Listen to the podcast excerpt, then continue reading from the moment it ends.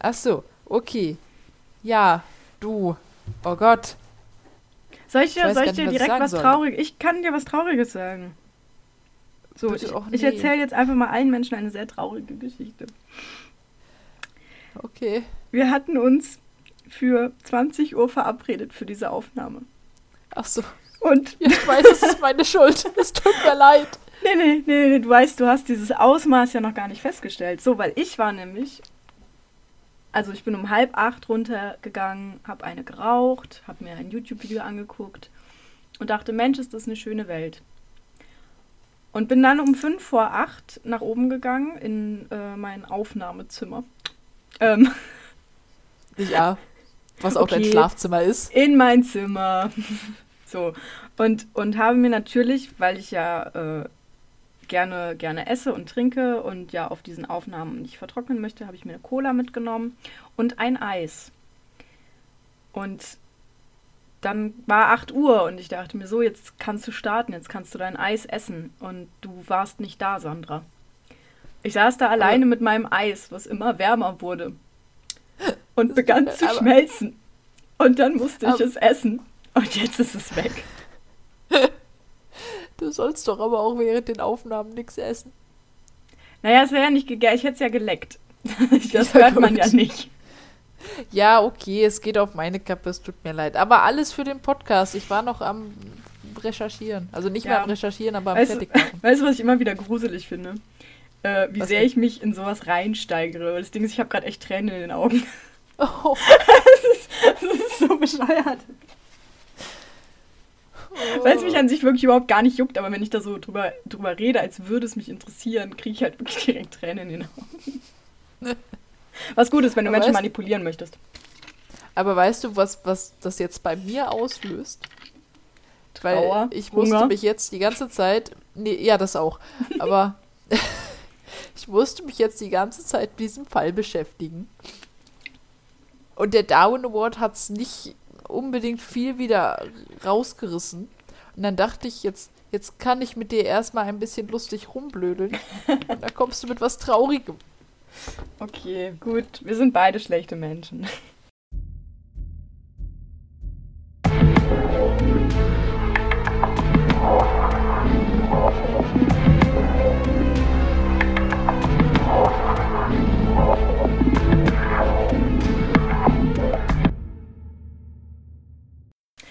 Aber weißt du, wer keine schlechten Menschen sind? Unsere, Zuhörer. Genau. Ja. Und damit sage ich Hallo an alle lieben Menschen da draußen an den Empfangsgeräten. Mein Name ist Sophia Mein Name ist Sandra. und zusammen sind wir Grabgeflüster. Ein True Crime Podcast der Krempelkisten Corporation GmbH, Co. KG und so weiter. heißt, heißt, wenn ihr uns anschreiben wollt oder immer erfahren wollt, wann die nächste Folge rauskommt, schaut einfach mal bei unserem Instagram-Account Krempelkiste vorbei. Hier reden wir aber natürlich nicht über Instagram oder Kisten. Nein, hier geht es um wahre Verbrechen rund um die Welt. Wir reden hier über grausame, interessante, aber auch abscheuliche Fälle, bei denen wir sowohl auf den Täter und die Tat an sich eingehen, aber auch auf die Opfer und Hintergrundinformationen, die man so vielleicht noch nicht gehört hat. Ja, damit äh, herzlich willkommen und viel Spaß, wobei ich finde, Spaß ist so ein falsches Wort in dem Zusammenhang. Aber Ja, viel Interesse kann man wissen, ja nicht wünschen, ne? Gute Unterhaltung. Ja, meinst du, die Leute haben gemerkt, dass wir das Intro geändert haben? Nein, das fällt Nein. auf. Ah, okay. Ja, du, dann würde ich sagen, wir, wir reden mal gar nicht so viel um den heißen Brei rum wie sonst. Das kommt gleich eh noch, währenddessen höchstwahrscheinlich. Und äh, wir springen einfach mal rein, würde ich sagen. Das gefällt mir. Ich bin richtig motiviert, irgendwo reinzuspringen. Ich sitze nämlich hier, komme aus der Dusche, bin in einem Bademantel und mit einer dicken Wolldecke und bin eingekuschelt. Und es Sehr kann schön. losgehen. Ich werde mich nicht mehr bewegen die nächsten zwei Stunden. Sehr schön. Weißt du, was mir gerade auch auffällt? Weil ich habe mir am Anfang hier noch eine Notiz gemacht, dass ich vielleicht darauf aufmerksam machen soll, dass es vielleicht eher ein kürzerer Fall ist, weil der ganze Ablauf direkt hintereinander ist. Jetzt sitze ich hier vor meinen ganzen Seiten und denke mir, hm, eigentlich ist der halt genauso lang wie alle anderen Fälle auch. Deswegen ergibt der Satz, den ich mir hier am Anfang notiert habe, nicht mehr wirklich Sinn. Egal, sag ihn trotzdem, weil im Notfall kannst du ihn ja rausschneiden. Ja, nee, aber ich, ich, äh, ich sag's noch anders dazu, was ich eigentlich mit dieser Notiz mir sagen wollte. Und zwar äh, ist dieser Fall eher ein Beispiel für ein Überthema, mit dem ich mich jetzt beschäftigt habe, das ich ganz interessant fand. Und äh, da werde ich nachher noch ein wenig drüber berichten, so ganz klassisch Schulvortrags-like, sodass keiner mehr Bock hat zuzuhören. Ich möchte bitte eine PowerPoint-Präsentation dazu sehen. Aber ich habe keine PowerPoint gemacht. Na gut. Tja, vielleicht kommt die irgendwann. Irgendwann werde ich sie auf Instagram hochladen. Dann kommt so eine PowerPoint mit allem Möglichen zu dem Thema. Okay, So, lass aber die Spiele ich- beginnen. Lass die Spiele beginnen. Ja, ich äh, stürze mich einfach mal mit dir in den Fall. So. Sie können sich 20 Pfennig verdienen, wenn Sie für mich ein paar Zeilen schreiben. Diese Worte sollten die Stadt Münsterberg in Schlesien an diesem kalten Dezembertag drastisch ändern. Münsterberg gibt es inzwischen übrigens nicht mehr. Und ich entschuldige mich jetzt schon mal für die Aussprache, weil es ist jetzt eine polnische Stadt. Und sie heißt Zjebitsch. Keine Ahnung. Die Geschichte ist auf jeden Fall fast 100 Jahre her. Das Ganze spielt ähm, Dezember 1924.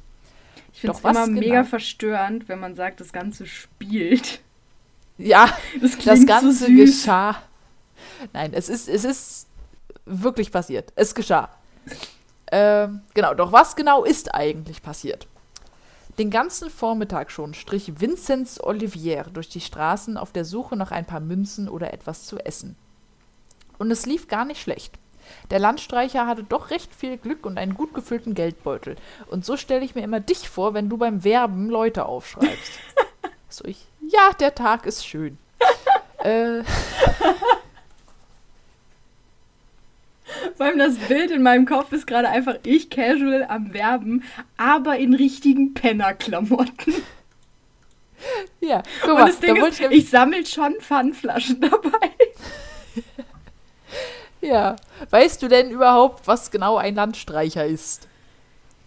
Ja, das. Ich dachte- Ähm, warte, lass es mich erklären und danach sagst du, ob es richtig war. Und wenn es falsch ist, schneiden wir es raus. Ich möchte nicht, dass irgendwer glaubt, ich wäre nicht perfekt. Ähm, Alles klar. ein, ein Landstreicher äh, ist doch so, so ein. Also jetzt erstmal glaubt man ja, das ist so ein Penner, ne? Aber das ist gar nicht so. Ne? Und jetzt überlegst du dir den Grund, warum das nicht so ist. Genau, und den Landstreicher ist so jemand, der, der geht halt durch die La der streicht durch die Lande, weil er Maler ist. Und ich fühle ich fühl mich gerade so, wie so in so einer Mini-Ausgabe von Genial daneben. Nein, okay, okay, Spaß beiseite. Ich glaube, ein Landstreicher, nee, was heißt ich glaube? Ich weiß. Ich weiß, ein Landstreicher ist jemand, der halt durch die Lande zieht, streicht, wie auch immer, und halt so, so Gelegenheitsjobs annimmt. Also er, er zieht oder wandert der Arbeit hinterher, aber es hält ihn nirgendwo sehr lange.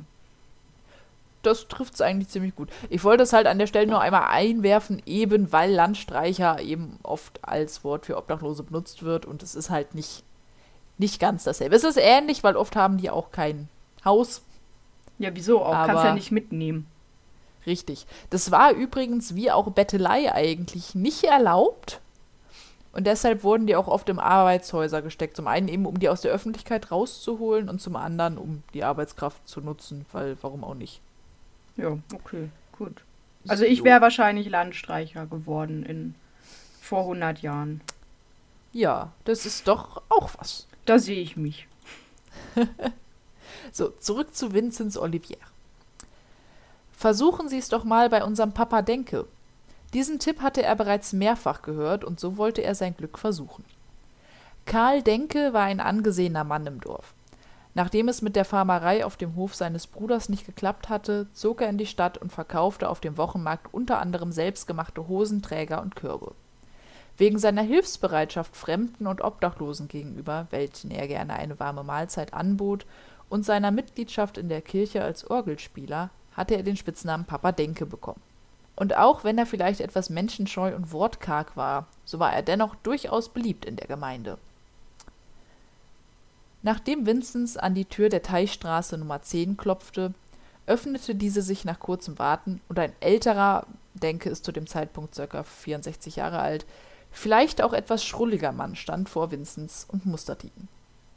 Sie können sich 20 Pfennig verdienen, wenn Sie für mich ein paar Zeilen schreiben. Das ließ Vinzenz sich nicht zweimal sagen. 20 Pfennig waren nicht wenig Geld, und das Geld war leicht verdient, also trat er ein und setzte sich an den wackligen kleinen Holztisch in der Küche, während der bärtige alte Mann ihm Briefbogen und Bleistift reichte. Adolf, du fetter Wanst. Diese Formulierung fand Vinzenz doch etwas merkwürdig, um auf diese Art und Weise einen Brief zu eröffnen, und so drehte er sich leicht zur Seite, um zu fragen, ob er richtig verstanden habe. Und diese kleine Bewegung sollte ihm das Leben retten. Während er sich zur Seite drehte, sah er aus dem Augenwinkel, wie Denke mit einer Spitzhacke ausholte und konnte gerade noch ausweichen. So wurde er glücklicherweise nur gestriffen, in Anführungszeichen, denn die Wunde in der Schläfe war am Ende trotzdem acht Zentimeter lang und zwei Zentimeter breit. Äh, -b -b Ja. äh, Äh, da- da? Heißt es gestriffen oder gestreift? Ich glaube gestriffen. Verwirrend. Okay. Grammatik mit uns ist keine gute Idee. Okay, er hat also einen, einen Kratzer an der. Ja, ein, ein klein, so. Acht Zentimeter ist, glaube ich, schon nicht wenig. Ja, okay. Benommen und leicht betäubt war Vinzenz trotzdem noch geistesgegenwärtig genug, um nach der Spitzhacke zu greifen und schaffte es letztendlich, die Oberhand zu gewinnen. Ein Verrückter will mich erschlagen, schrie er, als er auf die Straße stürzte. Die Nachbarn, die draußen unterwegs waren, sahen ihn erschrocken an. Was ich gut verstehen kann, weil man sieht jetzt nicht unbedingt jeden Tag jemanden mit blutender Wunde am Kopf auf die Straße rennen und nach Hilfe schreien. Vor allem hatte der doch die Axt in der Hand. Spitzhacke. Aber das weiß ich gar nicht. Weil das kann dann, sein. dann könnte ich es mir halt, ey, was ist so ein blutender Typ, Ja. der wahrscheinlich auch nicht mehr komplett hygienisch einwandfrei aussieht. der mit einer Spitzhacke auf die Straße rumläuft. Ja, wäre jetzt auch nicht gerade so der Mensch, den ich am ehesten vertrauen würde. Ja. Aber steht hier nicht unbedingt, dass er die dabei hatte, weil jetzt kam dann was, was hat mich bei der Recherche echt angepisst. Das fand ich nicht okay. Weil, stell dir das vor, du läufst draußen rum und dann stolpert dir jemand vor die Füße und der blutet und ist panisch und schreit nach Hilfe. Und dann siehst du einen Mann, der von seiner Tür aus einfach leer vor sich hin starrt, mit den Zähnen knirscht und am ganzen Körper zuckt. Das sagen zumindest Zeugen dann später zu Denke in dem Moment aus. Und ich finde, das hat schon so ein bisschen Horrorfilm-Flair. Mhm. Ne, wenn du da so, so, so einen alten Mann hast, der wirklich so, weiß ich nicht, am Rumzucken ist. Ja, ja, so leicht spastisch und auch irgendwie so, so, so ein bisschen psychotisch wahrscheinlich. Genau, genau. Die Nachbarn denken sich aber auf jeden Fall, nee, das, das kann gar nicht sein, als ob unser lieber Papa Denke sowas machen würde. Und selbst die Polizei, die dann gerufen wird, die denken sich dann wahrscheinlich auch, gut, das ist in Anführungszeichen nur die Aussage eines Landstreichers. Aber trotzdem hatte der eine fucking Wunde am Kopf. Und dann überlegen die sich auch, hm, verhaften wir einen potenziellen Mörder? Nee, aber den Landstreicher, hier, den, den schnappen wir uns. Der hat bestimmt Dreck am Stecken. Ja, Weil den verhaften sie ne? dann. Naja. Vinzenz wird dann wegen Landstreicherei und Bettelei verhaftet. Ich hatte ja schon gesagt, dass das früher eine Straftat war. Unter anderem übrigens auch, weil das generell mit Kriminalität in Verbindung gebracht wurde. Dann Ja hat gut, aber halt das ist ja heutzutage immer noch so. Also jemand, Ja, der ja. obdachlos ist, wird ja auch eher in die kriminelle Ecke geordnet. Aber ich finde ich find den, den Gedanken dahinter, so dieses, ja, das könnte sein, dass die was damit zu tun haben, deswegen machen wir es jetzt einfach kriminell, weil dann haben sie bestimmt was damit zu tun. Ja, Wie man das so macht, ne? genau. Naja. Bei seinem Verhör konnte Vinzenz dann den Richter allerdings von seiner Version überzeugen, was ich sehr gut fand, was mir ein bisschen Aufatmerei gegeben hat. Aufatmerei. Der Richter fand. Was? Aufatmerei. Ja, ich weiß nicht, wie ich es sagen soll. Ich konnte aufatmen. Okay. So. Weil ich, habe mir, als ich das gelesen habe, dachte ich mir, das kann doch jetzt nicht sein, dass sie den verhaften und der andere nicht. Das ist dieser, dieser Not Your Ernst-Moment. Genau, genau. Der Richter fand Olivias Erklärung nämlich plausibel und zudem sagte der Richter halt auch, irgendwo muss die Wunde ja herkommen und dass der sich die selber in den Kopf gehackt hat, ist eher unwahrscheinlich. Eher ähm, unwahrscheinlich. Genau also, die Formulierung, die ich auch genutzt hätte. Ne? Also, ja, es ist nicht auszuschließen, dass Leute, wenn sie wem anders was anhängen wollen, sich vielleicht auch selber verletzen. Aber, ja, aber da hätte ich, hätte ich was anderes genommen. Irgendwas im Richtig. Bein oder sonst irgendwas. Spitzhacke und dann auch noch Kopfnähe. Das kann ja so schnell nach hinten losgehen. Wer wäre ein potenzieller Darwin Award? Eben, also wenn du das machst, würde ich das, glaube ich, eher so von, von Medizinern erwarten, die halt ein bestimmtes anatomisches Wissen haben, die halt selber ihre Fähigkeiten so einschätzen, dass sie sagen, das kriege ich hin, ohne mich dabei zu töten oder langfristige Schäden davon zu tragen. Mhm. Und das hat man äh, Vinzenz halt eher weniger zugetraut. Aber was mir auch noch einfällt, was ja. genau hätte ihm das gebracht? Gab es damals schon sowas wie Schmerzensgeld? Ich glaube, der Mann hatte einfach Angst. Nee, nee, nee, ich meine, so. ge gehen wir mal davon aus, er hat sich diese Wunde selber zugetragen. Also in der heutigen Zeit würde ich halt sagen, ja klar, der möchte halt Schmerzensgeld. So, aber gab es das damals? Naja, vielleicht war er einfach eifersüchtig auf den großartigen Papa Denke und wollte ihm was anhängen. Ja, aber das bringt dir doch gar nicht. Also gerade als Landstreicher, der ja dann, der ja dann wieder woanders hingeht. Ich also wenn du jetzt, wenn du jetzt im gleichen Ort wohnen würdest und du würdest jeden Tag diesen, diesen Papa Dödel im Knast sitzen sehen, dann, dann würde ich das verstehen, dass du dich da so ein bisschen dran aufgeilst und sagst so, ja Mann, ja Mann, ich hab dich hinter... So, das verstehe ich. Aber ich hätte ja jetzt gar kein Motiv für den gesehen. Ja. Gut, dass der Richter sich das auch gedacht hat. Ja Mensch, auch wir haben so viele Gemeinsamkeiten. Ja, du wärst eine gute Richterin. Nein, wäre ich nicht. Naja. Auf jeden Fall wird äh, Karl Denke dann daraufhin festgenommen, was allerdings auf großen Protest aus der Nachbarschaft stieß, weil die sich das halt immer noch nicht vorstellen konnten oder wollten, dass ihr gutherziger, lieber Papa Denke auch nur einer Fliege was zu Leide tun konnte. Aber ich finde, ganz ehrlich, ich finde es toll. Also auch wenn es in ja. dem Fall jetzt blöd war, aber unterm Strich finde ich das voll schön, wenn so eine Gemeinschaft auch zusammenhält. Ja, Weil, ich, ich finde halt auch, also es gibt, es gibt nachher noch ein paar Punkte, wo ich mir denke, seid ihr eigentlich blöd gewesen? Wo ich mir aber andererseits auch überlege, ganz ehrlich, wenn ich in dieser Gemeinschaft leben würde und ich würde diesen Mann Tag für Tag sehen, dann würde ich mir auch irgendwie andere Sachen zusammenreimen, warum das jetzt hier gerade ist und warum ich den da jetzt äh, am, am Rumwursteln höre. Da würde mein erster Gedanke jetzt nicht sein, oh, der nimmt da gerade wen auseinander. Ja, eben, das ist es halt. Und ich meine, es gibt halt so viele Fälle, wo sich eine Gemeinschaft gegen jemanden eingeschossen hat, gegen jemanden Unschuldigen, der sich danach irgendwie umgebracht hat oder sonst irgendwas, weil er diesen ganzen Vorwürfen nicht mehr standhalten kann. Und da muss ich sagen, ja. da finde ich so rum halt schöner. Auch wenn die jemanden ja. verteidigen, der, ich nehme jetzt mal an, dass du das richtig erzählt hast, der jetzt schuldig war. Ja. Also und ich meine, ich komme ja vom Dorf. Ich lebe ja auf dem Dorf.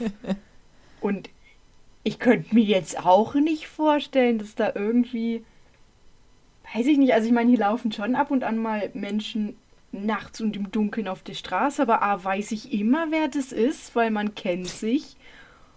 Und B, würde ich mir halt nie denken, oh, die verstecken aber gerade eine Leiche. Also ich, ich würde es ja, halt ja. einfach niemandem zutrauen, weil ich die halt alle schon seit vielen Jahren kenne. Ja. Das ist dann ja immer das Problem. Die kriegen es ja so gut heimlich hin, dass sich dann auch keiner irgendwie vorstellt. Ja, das Einzige, also das finde ich halt gut, so dieses, dieses Gemeinschaft und sowas, dass man sich das halt nicht denken kann, das finde ich eigentlich okay, finde ich auch löblich, auch wenn man jetzt tatsächlich schuldig ist. Aber wo ich es halt nicht so gut finde oder bedenklich finde, ist, äh, wenn die heimische Polizei so heimisch ist, dass sie die Leute halt auch privat kennt, weil dann vermischst du das halt einfach. Ja. Und das halte ich dann für gefährlich. Leute sollen immer objektiv bleiben, aber das kann einem keiner erzählen. Ja, das kannst du auch nicht. Also das, das geht einfach ja. nicht. Das geht auch komplett gegen die menschliche Natur. Und ähm, ja. deswegen finde ich das halt so als Dorfpolizist immer so ein bisschen schwierig. Ja, das stimmt wohl. Und das wird in dem Fall wahrscheinlich ja auch so gewesen sein. Und deswegen haben die dem halt auch geglaubt. Ja. Naja, ja, die okay. Sache ist, ne, es, es, es kommt halt nie zu einem Verhör von Denke. Ja, weil, warum auch? Ja, weil, pass auf, kurz bevor er sollte verhört werden und kurz vorher hat dieser sich dann selbst mit Hilfe eines Taschentuchs und einer Schnur selbst stranguliert. Oh. Motiv wird man also nie erfahren. Ich hätte eine Idee. Aber- Oh, jetzt, jetzt bin ich gespannt, weil es, es lässt sich noch was rausfinden. Auf jeden Fall. Warte, wer genau hat sich jetzt erhangen? Der, äh, mit der, der angegriffen hat mit der Spitzhacke. Ja, der dachte sich ja, ich sterb lieber und möchte nicht mitbekommen, dass mein Ruf kaputt geht. Ach so, ich nee, ich meine jetzt ein, ein Motiv, warum er ihn angegriffen hat. Ach so, warum mein. Ja, äh, Mordlust. hey, das Ja, ist noch. voll, voll offensichtlich. Geht, geht noch was weiter. Weil äh, sein Haus wurde daraufhin natürlich auch durchsucht. Und ja, der hat das nicht Poli- zum ersten Mal gemacht. Da kann es ja mal sicher sein. Naja, die Polizei fand unter anderem 420 Zähne. Gott sei Dank. Was? Ich bin, so, ich bin so erleichtert, dass du Zähne gesagt hast. Ich dachte so irgendwie 420 Leichen oder sowas. Ich hatte gerade richtig Angst. Nee, 420 Zähne, 480 menschliche Knochen. Ähm, die Hosenträger und Weidekörbe, die er verkauft hat, die wahrscheinlich zu großen Teilen aus Menschenhaut gemacht wurden. Und das. Was? Ja, ne? Ist lecker. Und das Gruseligste überhaupt ist ein Buch. Ein, Ein- ein was? Notizbuch. Ein Buch, ein Notizbuch. Ich habe Tuch verstanden. Nein, Okay. nein, ein Buch. Ein kleines Notizheftchen. Oh, er hat Buch geführt über wen, wen er wann und wie getötet hat. Ja. Er oh, hat ich liebe organisierte Namen, Menschen. Er hat Namen, das Datum und unter anderem das Schlachtgewicht. Und es Äh. wurde Schlachtgewicht genannt, seiner Opfer notiert. Aus dem. Aber jetzt Lecker, eine wichtige, wichtige Frage. Das Schlachtgewicht, was genau ist es jetzt? Weil ich bin jetzt kein Metzger. Surprise. Ist es dann Also das Gewicht von dem Schlachttier, ich möchte jetzt Tier sagen, äh, bevor es geschlachtet wird, oder ist es dann das, was ich am Ende verwerten kann? Das kann ich dir so genau nicht sagen. Ich würde aber eher vermuten, das, was er am Ende als Fleisch raus hat. Äh, das heißt, er hat glaube- es danach nochmal gewogen. Ja, aber ich glaube nicht, dass er die Menschen halt vorher bei sich auf die Waage gestellt hat. Äh, das ist aber. Das heißt, er muss das. Nein. Ich. Ich, ne, hm, Guck mal, sei froh, dass du das Eis vorher gegessen hast. hm. Aus Warte dem kurz. Buch Ich muss kurz. brechen. Ja, auch. Nee. Ähm. Äh, wie viele Zähne haben die gefunden? 420. Das sind 13,125 Menschen. Sagen wir 14 und ein paar hat er verloren. Ja. Wusstest du das jetzt? Ich, ich hätte jetzt im nächsten Satz gesagt, wie viele es sind. Ach so, Aber löblich, dass du Okay. selber nochmal. gut. Weil äh, er hatte ja das tolle Buch. Und aus dem Buch geht hervor, dass er mindestens 30 Menschen auf dem Gewissen hat. Das ist mehr als 14. Ja. Sie wurden getötet, ausgenommen und in Salzlake eingelegt. Die Fässer, in denen er sie eingelegt hatte, standen neben seinem Bett. Teilweise wurde das Fleisch auch auf dem Wochenmarkt verkauft und wann immer er Hunger hatte, hatte er sich an diesen Fässchen einfach bedient, was ihm dann auch den Namen Kannibale von Münsterberg gebracht hatte, dann im Nachhinein. Die Haut, wie bereits gesagt, wurde eben in Schnüren der Weidekörbe oder den Hosenträgern verarbeitet und die Knochen hatte er ausgekocht und gesammelt. Weil eine Knochensammlung ist auch nett. Ja, gut, ich meine, ich mache das auch. Aber Ja, aber nicht von Menschen. ja, nicht soweit ich weiß. Ja, gut. Also, ich bin mir relativ sicher, dass das keine menschlichen Knochen sind. Wir gehen jetzt einfach mal davon aus, dass du keine menschlichen Knochen bei dir hast. Ja, ich auch. Der erste Eintrag in Denkes Buch lautete Ida Launer, 21.02.1903. Gewicht wurde, also wurde in den Recherchen nicht angegeben, aber ich Ja, schätze Gott sei mal, stand dabei. Sein letztes Opfer war Kaspar Huberleck, 20.04.1924. Die Nummer 31 für Vinzenz war schon eingetragen. Hm. Und jetzt,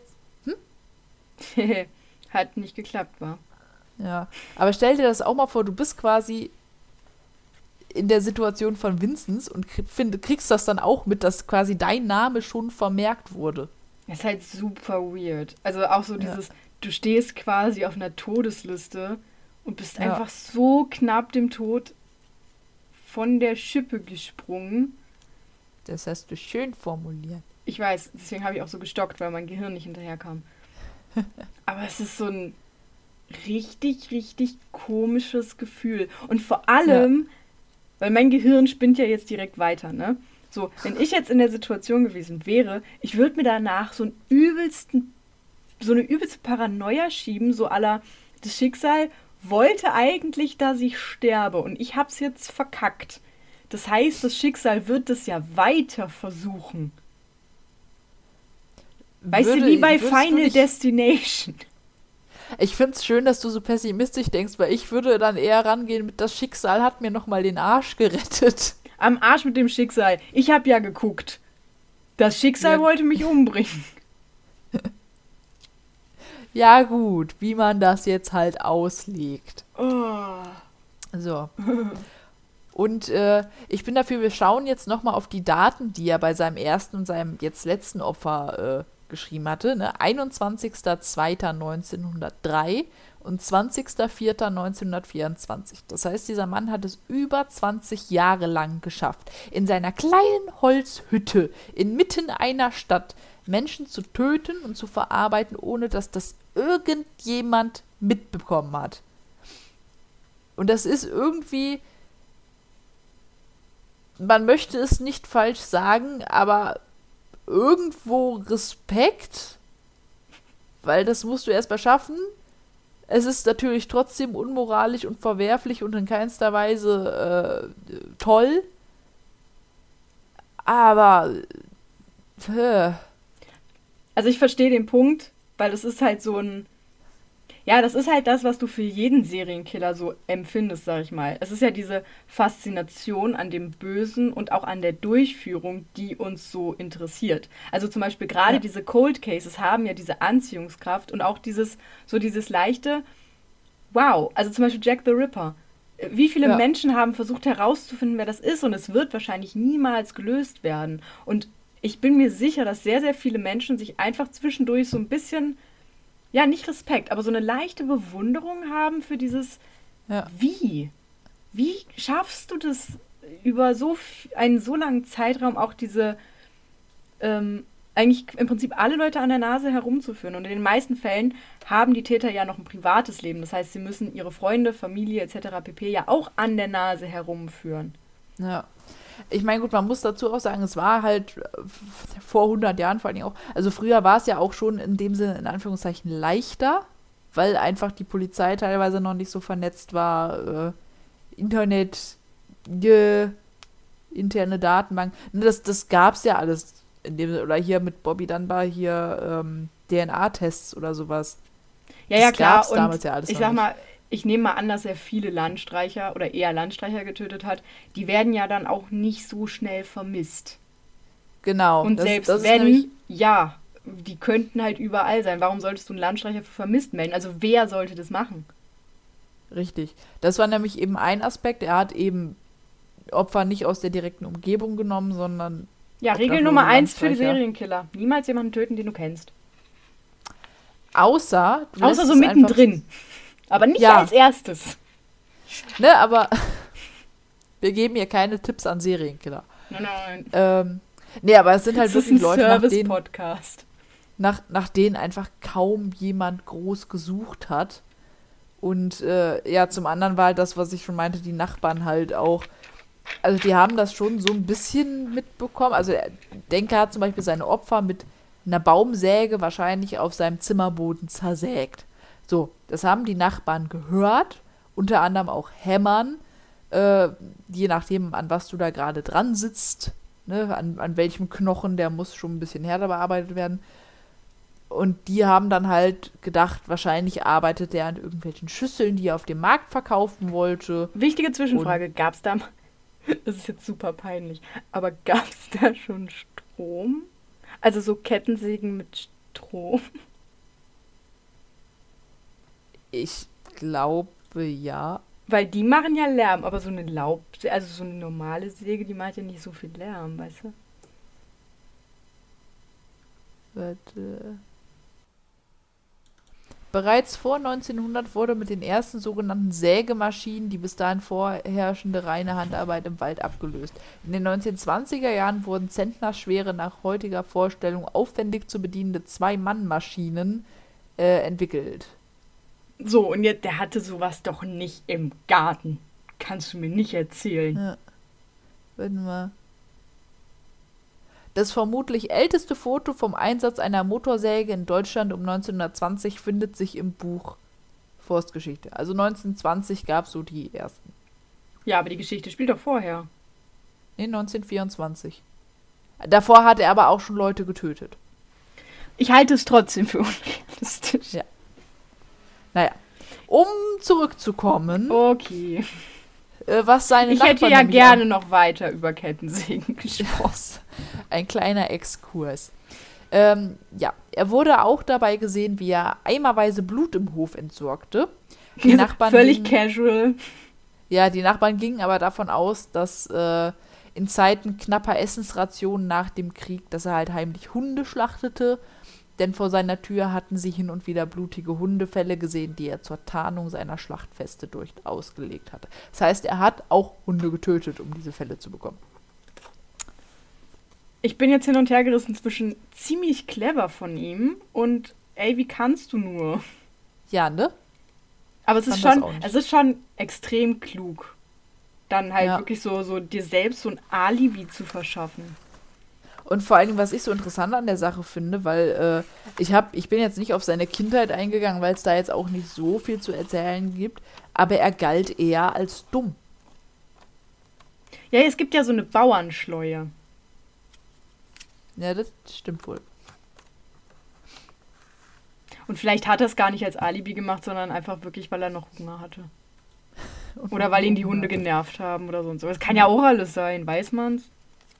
Ja, das ist, man würde es halt nie erfahren, weil er hat sich vorher umgebracht. So. Aber eine gute Sache hatte der Fall, denn so konnte ein Justizirrtum geklärt werden. Ach, ist denn, irgendwann mal jemand eingeknastet worden für irgendeinen, irgendeinen Tod von irgendeinem Landstreicher? Jein, fast. Oder für das Fangen von Hunden. Nee, nee. 1911 wurde der Fleischer Eduard Trautmann verhaftet, weil er angeblich seine ehemalige Freundin getötet haben soll, die ihn für einen anderen Mann verlassen hat. Und Trautmann besteuert zwar seine Unschuld, dennoch wird er zu 15 Jahren Zuchthaus verurteilt.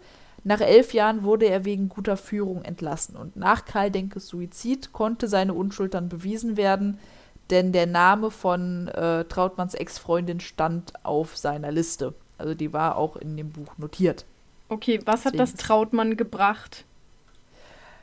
Das, ja, das habe ich mir in dem Sinne auch gedacht, weil er war schon draußen, aber ich kann mir vorstellen, allein für sein Gefühl, dass man jetzt weiß, dass er unschuldig ist. Weißt du, wie ich das meine? Ja, aber so eine Nachricht verbreitet sich nie so schnell wie andersrum. Das ist wohl wahr, aber trotzdem ist das schon mal besser, als immer noch um, von allen Leuten als Mörder Weißt du? Ja, und er hat es weit gebracht, denn einer seiner Nachfahren hat sich hier in meiner Gegend niedergelassen und ein Unternehmen gegründet, um Gabelstapler zu reparieren. Ehrlich? Keine Ahnung, aber die heißen auch Trautmann. Achso. Ich weiß nicht, ob die ah, wird schon. zu tun haben. Aber ich fände es lustig. Kannst ja mal nachfragen. Definitiv nicht. Haben Sie einen Vorfahren namens Eduard Trautmann? Ist der mal fälschlicherweise verhaftet worden? Man kennt das. So jemanden hat man doch immer in der Familie. Müssen sie sich ja, ja. nicht für schämen. Es gibt immer schwarze Schafe.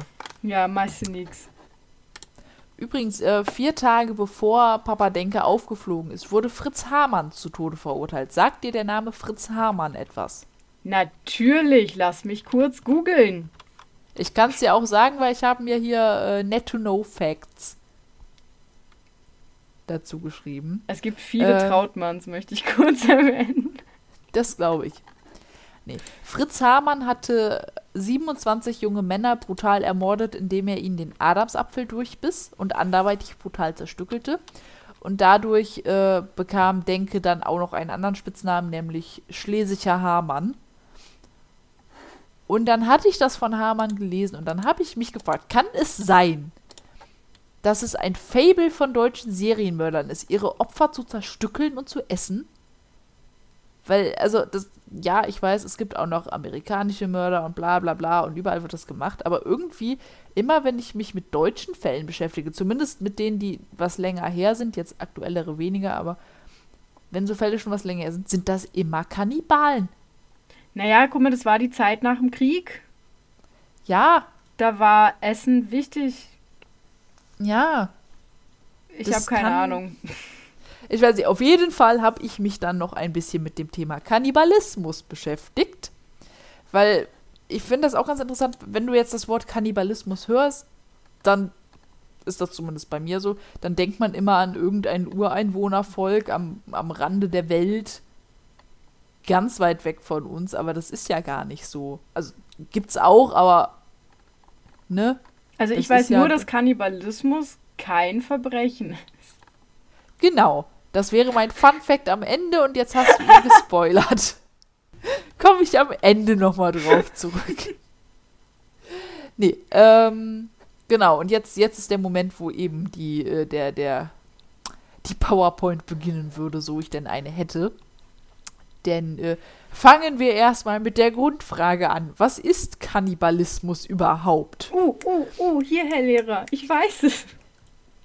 Ich bin zwar weiblich, aber okay. Frau Lehrerin, Fräulein Frau. Lehrerin, Ja. Fräulein Sandra. äh, Kannibalismus ist, wenn man Menschen isst. Falsch. Nein, Also, nein, nein, wenn man nein. Menschen tötet, um sie zu essen. Ja, auch nicht so ganz. Ah, warte, wenn man. Okay. Allgemeiner. Ach, allgemeiner. Äh, Ach so, ja gut, klar, es gibt ja auch. Äh, okay, dann, dann, wenn man Artgenossen isst, weil es gibt ja auch Kannibalismus unter Tieren. Genau. Ah. Kannibalismus bezeichnet das zumindest teilweise Verspeisen von Artgenossen. Also man muss die nicht ganz fressen, aber wenn du halt irgendwas von einem Artgenossen isst. Äh, unter Menschen heißt das Ganze dann Anthropophagie. Das kommt aus dem altgriechischen Wort Es ist immer Anthropo- griechisch. also, oder Latein. Was Mensch bedeutet und Phagie, was so viel wie Essen bedeutet. Und jetzt schalten wir den Klugscheißer-Modus auch wieder aus, was sowas angeht. Ähm, denn du hast es ja schon gesagt, Kannibalismus gibt es nicht nur unter Menschen, das ist in der Tierwelt gar nicht mal so selten. Ja, Fun Und, Fact, äh, der keinen Fun enthält. Mein erster Hahn Hubert wurde Opfer von Kannibalismus. Und die kleine Sophia war damals sehr, sehr traurig und sehr traumatisiert, als ist sie. dein erster Hahn nicht Theo? Ja, das war ja nicht mein Hahn, das war ein Ach so. Hahn. Aber mein erster Hahn hieß Hubert. So. Und, und Hubert war wirklich ein toller Hahn. So, wir sind Gassi gegangen und alles. Und er hat mich wirklich geliebt und ich habe ihn geliebt. Ja, man kann einen Hahn lieben. Und die kleine Sophia kam damals, wie alt war ich da? Neun vielleicht, von der Schule nach Hause. Und ich wollte meinen Theo begrüßen und ihm Hallo sagen, so über den Zaun. Ich dachte rufen. Hubert. Hubert. Was habe ich denn jetzt gesagt? Theo, ne? Jetzt hast du mich Theo. voll durcheinander gebracht. I'm sorry. Okay, also die kleine Sophia wollte ihren Hubert begrüßen, also so über den Zaun rufen. Und Hubert lag da im Gehege mit komplett blutüberströmtem Gesicht. Und alle, Jo. alle seine Hennen, die er gepflegt und umsorgt hat, haben so daneben gestanden und ihn so die ganze Zeit angepickt. Und ich habe ihn dann noch rausgetragen und ihn in den Schatten gelegt, weil ich einfach hart überfordert war mit der Situation. Und im Endeffekt ist er gestorben. Das war sehr traurig. Ja. Da kann ich aber gleich direkt anschließen. Hattest, wir hatten doch auch mal, oder was heißt wir, du? Du hattest doch auch mal das Kaninchen, das Junge bekommen hat und die gefressen hat. Das kann gut Teilweise. sein. Ich verliere echt Ja. den Überblick über unsere Tiere. Doch, doch, ihr hattet irgendwann mal, weil wir waren es halt auch ein bisschen schuld, muss man, glaube ich, an der Stelle beichten, aber wir waren halt wie alt? acht oder so. Und dann haben wir halt immer in diesen Stall reingeguckt. Und das hat Mama Hase sehr gestresst. Und dann waren immer weniger Babyhasen drin. Denn. Ähm, Danke für das Hervorholen dieser traumatischen und erfolgreich bis dato erfolgreich verdrängten Erinnerung. Gerne. Weil, also eigentlich hätte ich noch drei Tierbeispiele, die kommen dann nach, weil was eine sehr, sehr traurige Ursache ist für tierischen Kannibalismus, ist Stress. Also Ratten und Mäuse und in dem Fall auch Kaninchen äh, töten ihre Jungtiere und fressen diese bei hoher Populationszunahme und damit einhergehenden Stress oder halt generell Stress. Und ähm, die Problematik tritt auch in der Massentierhaltung auf. Das schließt jetzt an das an, was du eben erzählt hast. Denn Hühner verletzen oder töten einander durch Anpicken und Schweine fressen einander die Ohren und Schwänze ab. Deswegen sind die Schweine ja oft kopiert, ne? Mhm. Oder kriegen so ein, so ein richtig ekliges, das gibt es neuerdings auch, um das Kopieren zu verhindern. Also die kriegen so eine richtig eklige Paste auf den Schwanz geschmiert. Jo. Sodass sie da halt, nein, nein, nein, das ist eigentlich voll gut, weil dadurch gehen die ja, nicht ran. Es ist halt trotzdem, allein, dass es halt zu sowas kommt. Ja, okay, aber das ist das Problem ist jetzt schon da, so und ich finde es halt dann, ja, es ist so, so ein besserer Sch Schritt in die Richt in die falsche Richtung, aber ja, das ist Ding her. Aber was ich dazu noch anmerken muss, bei Hühnern ist es auch so, also bei uns gibt es ja keine Überbevölkerung, wir haben einfach, wir haben ja. zu viele Hühner, aber wir haben genug Platz für die zu vielen Hühner. Es sind nur meiner Meinung nach zu viele. Ähm, die reagieren mit Kannibalismus, wenn jemand verletzt ist. Mhm. Das heißt, gibt es ein Huhn, was verletzt ist, picken die anderen halt genau in diese Stelle. Immer und immer wieder.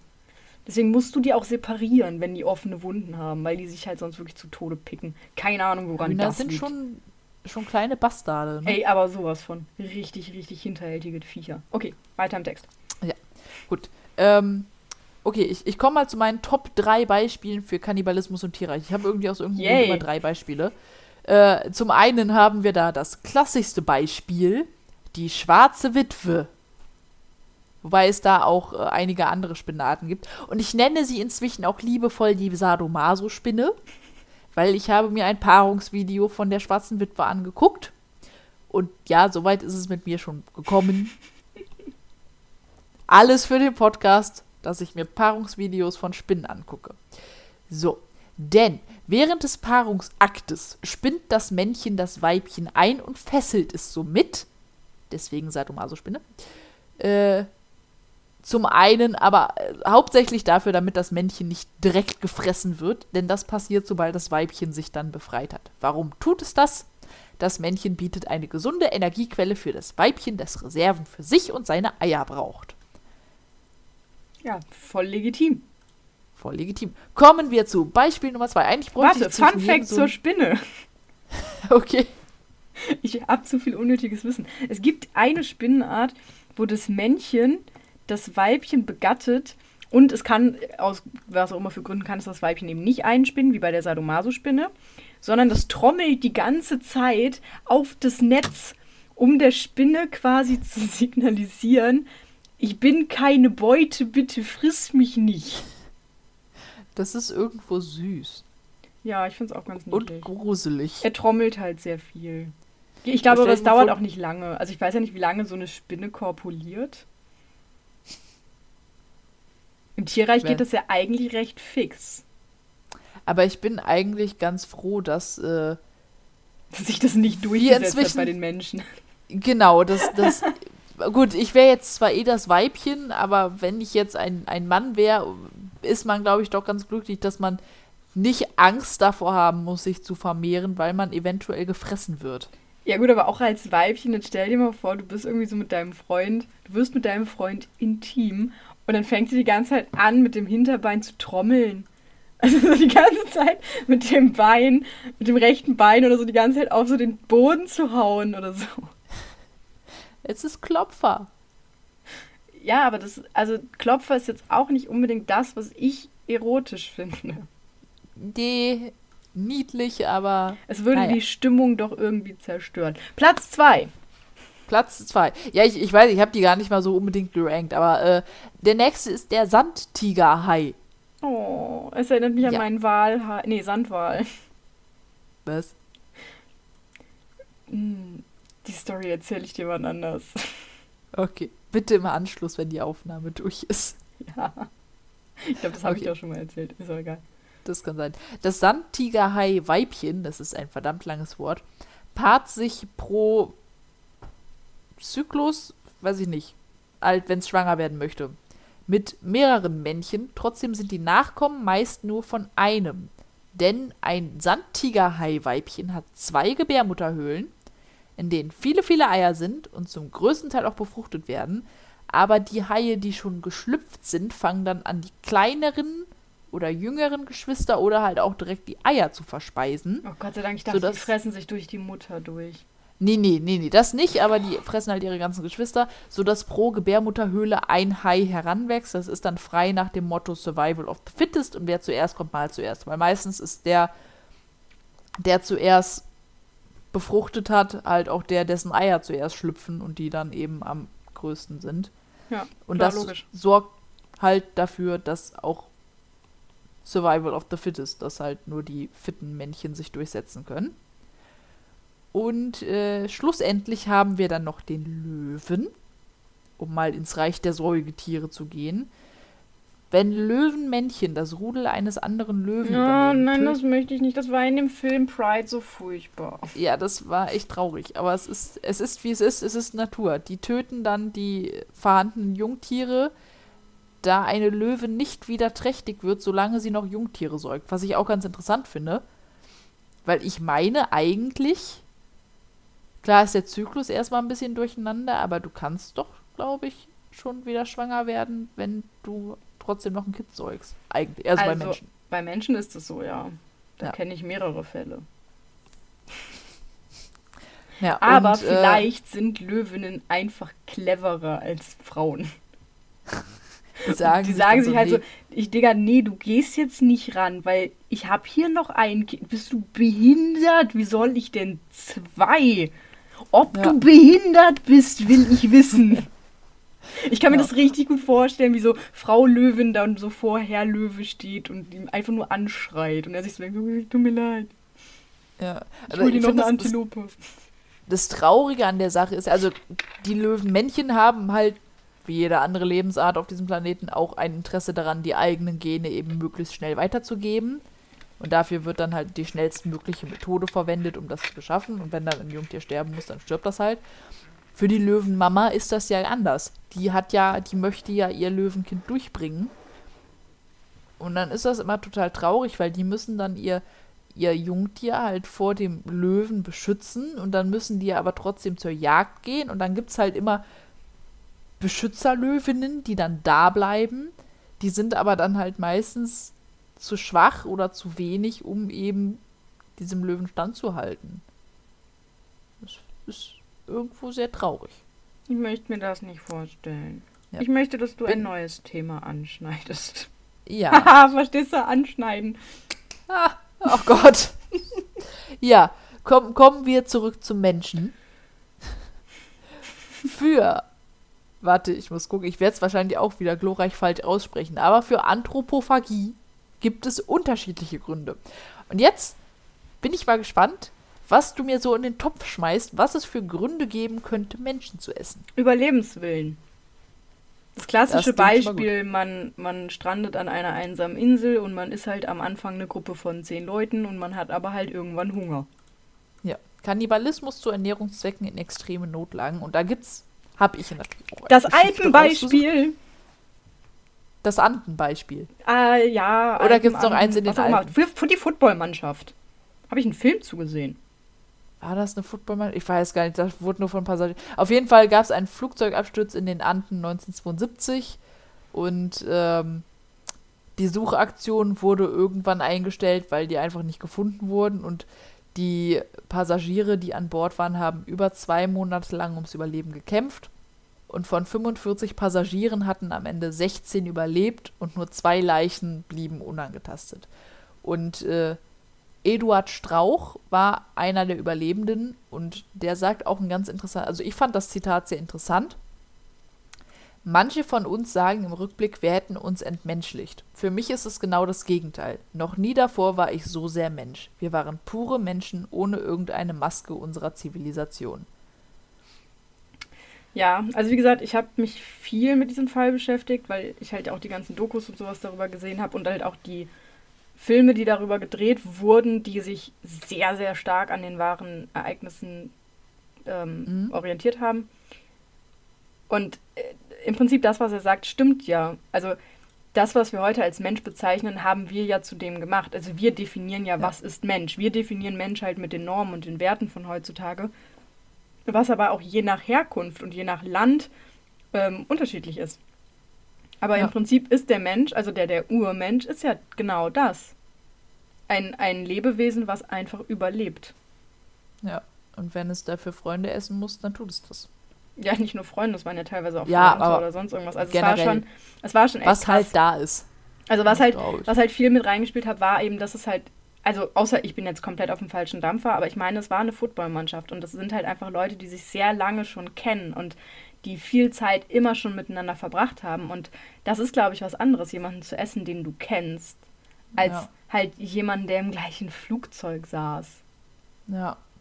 Also der Film, der Film ist echt krass. Äh, auch das ganze ähm, Ding so, so an sich, die ganze Story ist auch relativ interessant. Was ich ganz traurig fand, war, die haben halt so, so Expeditionen losgeschickt um halt Dörfer zu finden oder sowas. Und einmal waren die irgendwie vielleicht eine halbe Stunde, Stunde Fußmarsch von irgendeinem Dorf weg und sind aber dann in die andere Richtung gelaufen. Mm. Und es ist einfach so ein Moment, wo du einfach vorm Fernseher sitzt und dir denkst, lauf weiter, jetzt dreh doch nicht um. Und dann dreht der um und du bist so sauer.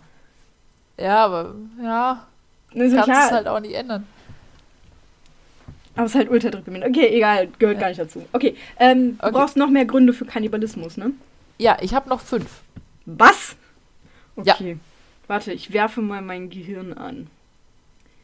Ähm, also jetzt so normale Gründe, wo, wo jetzt auch der normale Mensch sagen würde, ja, dann wäre es schon irgendwo okay oder jetzt generell?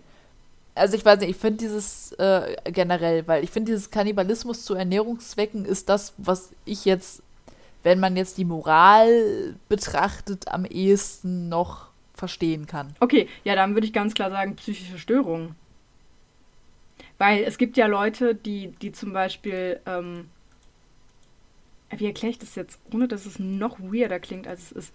Also, es gibt ja eine psychische Störung, wo du quasi ähm, einen Menschen so sehr liebst oder ihn so sehr ähm, vergötterst oder anbetest oder wie auch immer man das nennt, dass du quasi ein Teil von ihm sein möchtest und dann möchtest ja. du gegessen werden oder halt auch andersrum, dass du diesen Menschen, also zum Beispiel bei Stalking kann das in die Richtung gehen in sehr, sehr, sehr wenigen Fällen, aber dass du diesen Menschen quasi immer bei dir haben möchtest und das ist halt am einfachsten, wenn du ihn isst. Mhm. Also das, ich, ich verbuche das hier jetzt unter den Punkt Kannibalismus als sexueller Fetisch. Ja, genau das wollte ich sagen. Gut. Zwei von sechs. Check. Was? Ich dachte, es waren insgesamt fünf. Es sind insgesamt sechs. Nee, nee, es waren, eine hast du schon. Es sind jetzt noch vier. Aber da ähm, sind halt auch welche bei, da weiß ich nicht, ob man drauf kommt. Religiöse Motive. Ja. Also halt Opfergabe und danach wird das halt gegessen. Genau. Also hier ist jetzt ja ritueller und religiöser Kannibalismus ja. auch als eine Art der Bestattung im Menschen oder eben als Opfergabe, um die Götter zu besänftigen. Und dann, wenn er schon mal tot ist, kann man ihn auch essen. Ja, das haben die, die ähm, Inka, glaube ich, gemacht. Die haben jeden Tag einen Menschen geopfert, damit am nächsten Tag die Sonne wieder aufgeht. Ja, wie man das so. Und es hat geklappt. die Sonne ist immer wieder aufgegangen. Ja, gut, das klappt aber auch jetzt, ohne dass das wir. Das sagst du. Das sagst du so.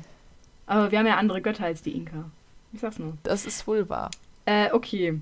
Wir sind äh, halfway there. Ja, ja, ich bin aber ziemlich in the end. Ja. Soll ich dir den Rest einfach. Nein, weil, gib mir gesagt, mal einen Tipp. Gib mir mal einen Tipp. Ähm. Uh, warum warum würde ich Menschen essen? Das ist halt so. Neugierde. Gibt's bestimmt auch. Ich weiß nicht, ob. ob na, wie.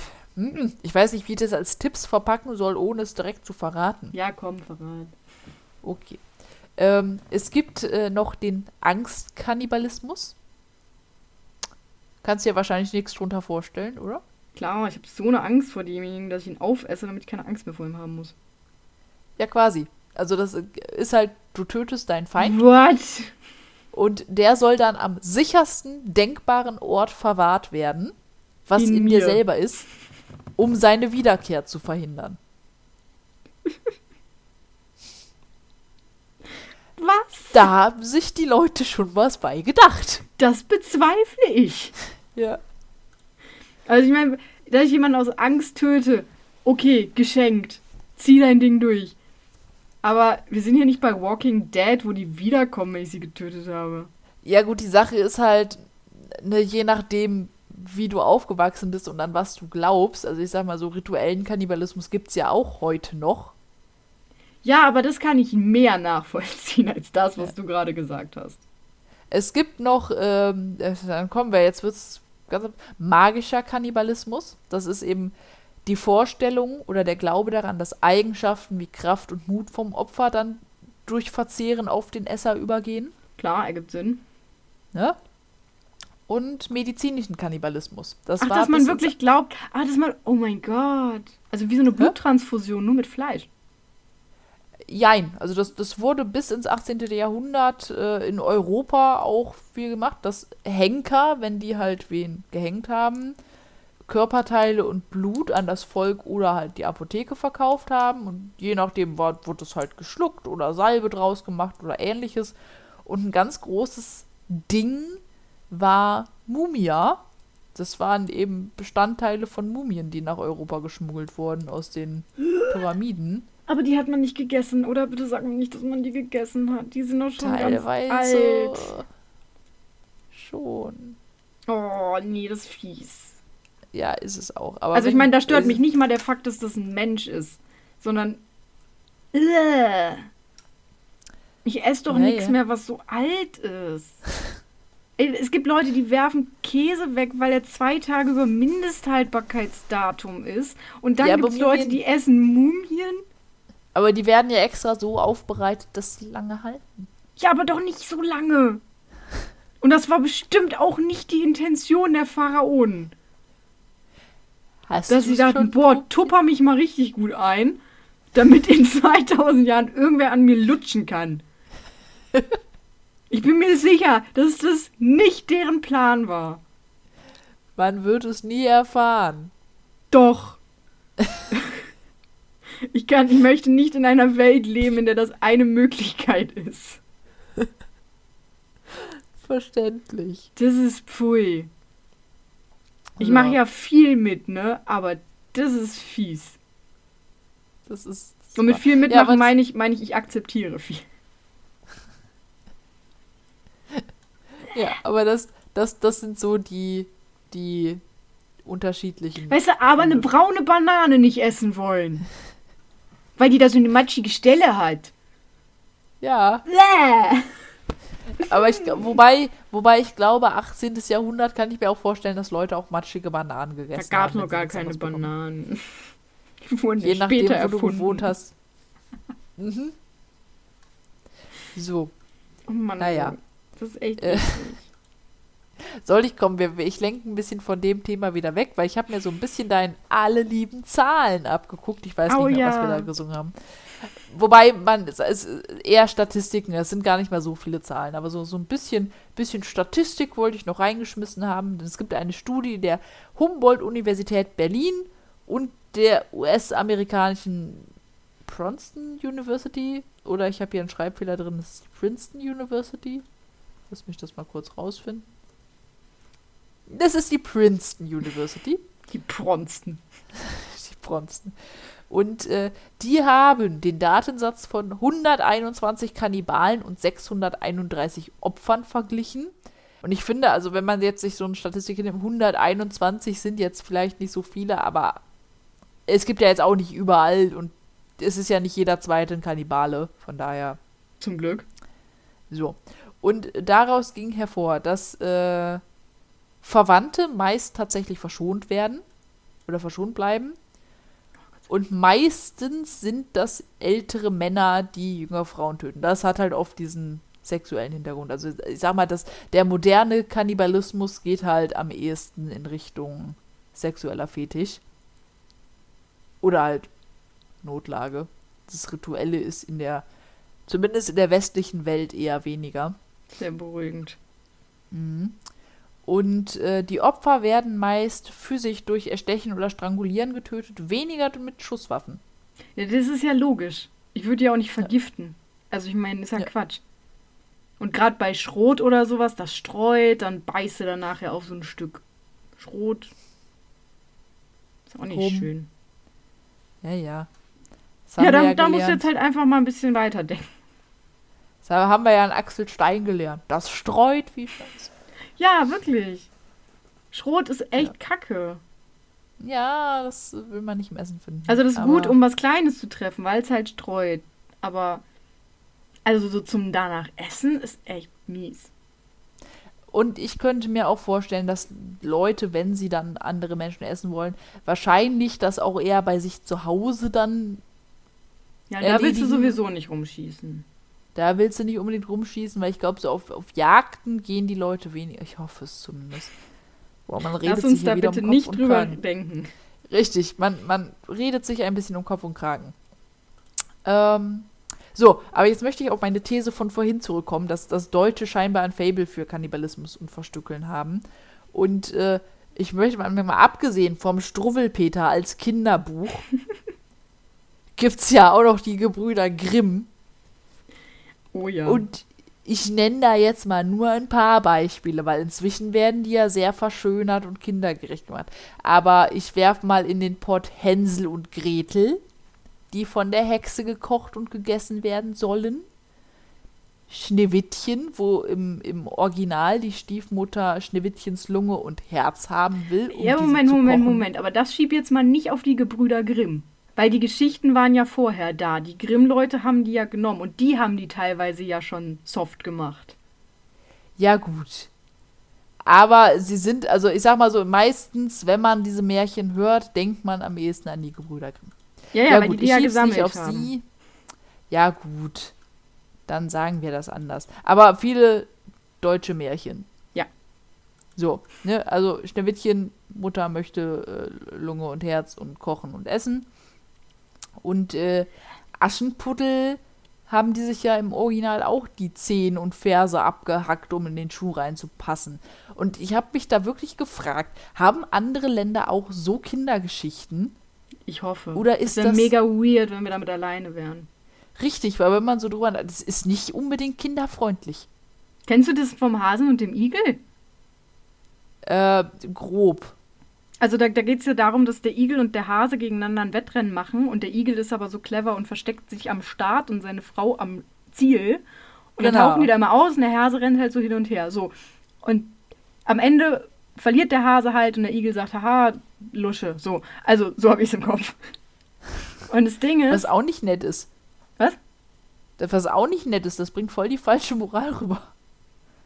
Ja, der Hase war davor auch so ein bisschen hochnäsig. Ist auch egal. Nein, Ja. aber worum es geht ist, dieses Märchen gab es auf irgendeiner Kindermärchen-CD. So. Und meine Schwester hat sich die gekauft, weil die dachte, hey, ich habe zu Hause kleine Kinder.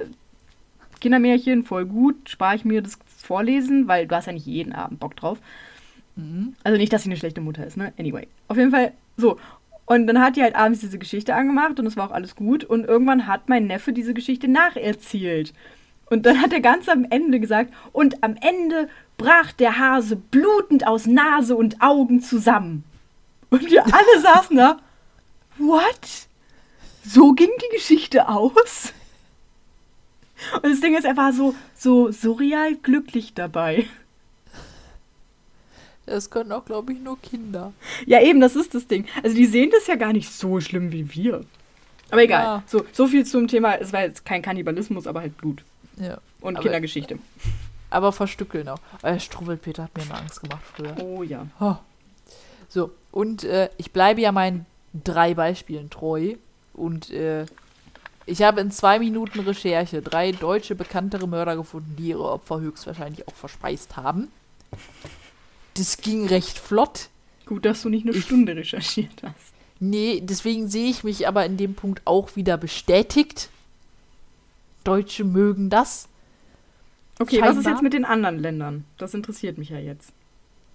da habe ich tatsächlich keine Zeit mehr gehabt, um danach zu recherchieren, okay. aber es hat mich auch eher Deutschland interessiert. Okay, okay. Ich weiß, ich weiß halt auch nicht, ob das einfach nur so ein subjektives Gefühl ist. Ich kann mir auch vorstellen, dass das wahrscheinlich wirklich die großen Fälle waren, die auch lange erhalten bleiben. Deswegen, wenn man so drüber. Aber weiß ich nicht. Ähm, wir hätten da zum einen Karl Großmann, der Leichenteile in seinem Ofen gelagert hat und auf dem Wochenmarkt Wurst und Dosenfleisch aus Menschenfleisch verkauft hat. Dann haben wir Joachim Kroll. Der wurde dabei erwischt, wie er versucht hatte, menschliche Gedärme die Toilette runterzuspülen. Und in der Wohnung wurde überall abgepacktes Fleisch gefunden, teilweise auch in Kochtöpfen, die auf dem Herd standen. Das Übliche. Und dann, ich glaube, das ist mit der bekannteste Fall von Armin Maivis, der Kannibale von Rothenburg, Yep. der auf einer Internetseite jemanden gefunden hat und den dann getroffen und am Ende getötet und zerstückelt hat. Eigentlich wollten die sich, glaube ich, einfach nur so treffen und den Penis essen und dann hat. Was ein halt- völlig normales Treffen gewesen wäre. Ja. Aber es gibt, und ich, es gibt fucking Internetseiten, wo Leute sich zum Verzehr anbieten. Und ich habe raus, also die Seite, die Originalseite gibt es nicht mehr. Aber äh, du kannst im Netz immer noch archivierte Beiträge finden. Und ich möchte dir einen vorlesen, weil, äh, weiß ich nicht. Also, jeden das seine. Mein Fetisch wird's nicht. Ich lese es dir einfach mal vor. Folgenden Beitrag gab es. Du liegst auf meinem Esstisch. Dampf steigt immer noch von deinem heiß vorbereiteten weiblichen Körper auf. Ananasstücke liegen auf deinen saftigen Brüsten, ein roter Apfel in deinem Mund und dein Bauch gefüllt mit Gemüse. Eine Karotte steckt in deiner Vagina und um dich rum liegt noch mehr Obst und Gemüse in der leckeren Soße, die ebenfalls in einer dünnen Schicht über deinen goldenen Körper läuft. Mir läuft das Wasser im Mund zusammen und mein Magen knurrt, während ich versuche zu entscheiden, wo ich meine Zähne zuerst in dein süßes, wunderschönes Fleisch schlage. Bist du die Frau auf meinem Esstisch? Bitte schick mir eine E-Mail mit einer detaillierten Beschreibung von dir und deinem Körper. Schick ein Bild, wenn möglich. Sag mir, warum du es bist, die ich essen werde. Dann hat er halt noch seine E-Mail-Adresse angegeben und dann The Great Dane drunter geschrieben. Ugh. Ja. Das ist dein Hauptproblem an der Sache? Ich hasse Ananas. Ich mag Ananas, aber ich finde diese, also Es ist ich fast find, schon man- poetisch, muss ich sagen. Ja, und ich finde halt, wenn du das so liest, ist das, weil man, also ich, man hat ja eine gewisse Distanz zu dem Thema, aber das ist ja wirklich eine Frage quasi an den Leser. Bist du Vor bereit dazu? Ja, vor allem ist es ja nicht nur so ein Ich suche jemanden, sondern es ist ja wirklich so ein, äh, als müsste ich ihm jetzt erklären, warum ich es wert bin. Also Genau. er ist ja, also ich wäre ja dann quasi der Bittsteller. Ja. Dass ich bitte. Und es gibt ja so Leute, das ist in, in diesen Foren werden äh, die, die Opfer, also die, die sich zur Schlachtung hingeben, Longpigs oder Langschwein genannt. Die Schlachter sind die Chefs. Und es gibt aber wirklich Leute, die von sich aus sagen, ich bin ein Langschwein, ich möchte geschlachtet werden. Ja, ja, klar, das ist ja auch das, was ich schon angesprochen hatte. Dieses, Ja. dieses Verlangen, jemandem so nah zu sein, dass du in ihn kriechen möchtest. Ja. Und es geht Aber- halt, indem er dich isst. die, die Sache ist halt, also auch wenn man diese Vorstellung hat, dann, also weiß ich nicht, ich finde, dann, dann ist das ja, oh Gott, jetzt wird's ganz komisch. Ich muss aufpassen, wie ich das formuliere, aber wenn du doch den Wunsch hast, du möchtest dieser einen Person so nah sein, dass du quasi in ihr sein willst, dann hast du doch auch, dann kennst du die Person ja. Nee, nee, Aber nicht unbedingt, Foren- weil ein, ein Fetisch ist ja nicht personenbezogen. Ja, aber, aber ich stelle mir das, also wenn du, wenn du wirklich Teil eines Menschen werden willst, eines bestimmten Menschen, Ja, aber warum eines bestimmten bestimmten? Menschen auch geben. Weil das so klang. Ich liebe ihn so sehr, ich möchte Teil von ihm werden. Ja, ich möchte ein Weißt du? Teil eines anderen Menschen sein. Also zum Beispiel Ja, ähm, gut. kannst du ja jetzt auch, also ne, du bist, du bist Single, aber trotzdem kannst du ja sagen, ich möchte irgendwann Teil eines Menschen sein. Ich möchte ähm, mit einem Menschen mein Leben verbringen und ihm vertrauen und mit ihm über alles reden können. Du hast ja auch noch nicht den im Kopf, du kennst den ja noch gar nicht. Aber du Ja. willst den einen kennenlernen und du willst den einen treffen. Das klingt jetzt krass klischee und kitschig, aber du weißt, was ich meine. Und genau so stelle ich mir diese Gedanken auch vor, dass du halt sagst, ich möchte Teil eines Menschen sein. Ja, aber die, Und der, die Sache Fetisch, ist der halt, Fetisch steht im Vordergrund. Dieses, Ja, das ist ja, wie, wie gesagt, ich bin das nur ich. Ich denke mir halt an der Sache, also, wenn ich den einen treffen möchte, ich kann mich ja durch Leute durchprobieren und feststellen, nee, die sind es nicht, aber ich lebe danach ja noch. Nur wenn ich, wenn ich jetzt, weißt du, wie ich das meine? Weil wenn ich mich schlachten lasse, dann bin ich tot. ja gut, aber vielleicht lässt du dich ja nicht beim ersten Treffen schlachten. Ja, Ne? Man weiß es ja nicht. das, das kann sein. Es ist auf jeden Fall, wär's, wär's nicht meins. Also, Ja, das ist okay. Ich bin, ich bin weder Langschwein noch Chef, glaube ich. ich. Sandra, äh, es ist okay, wenn du nicht gegessen werden möchtest. Danke. Das Kein- beruhigt mich Kein sehr. Problem. Genau. Und dann, äh, ja, zum Schluss der ganzen Thematik noch ein, ein Fun Fact, bevor ich gleich zum Darwin Award komme, den du schon vorweggegriffen hast. Kannibalismus ist in Deutschland nicht strafbar. Strafbar ist allerdings der Mord und die Störung der Totenruhe und das geht ja doch irgendwie miteinander einher. Von daher, Also du kriegst trotzdem auf die Patschefütchen. Genau. Also angenommen, du findest jetzt irgendwo draußen eine Leiche und würdest davon essen, dann müsstest du das erstmal erklären. Aber theoretisch könnten sie dir dafür dann nix. Naja, doch, es ist eine Störung der Totenruhe.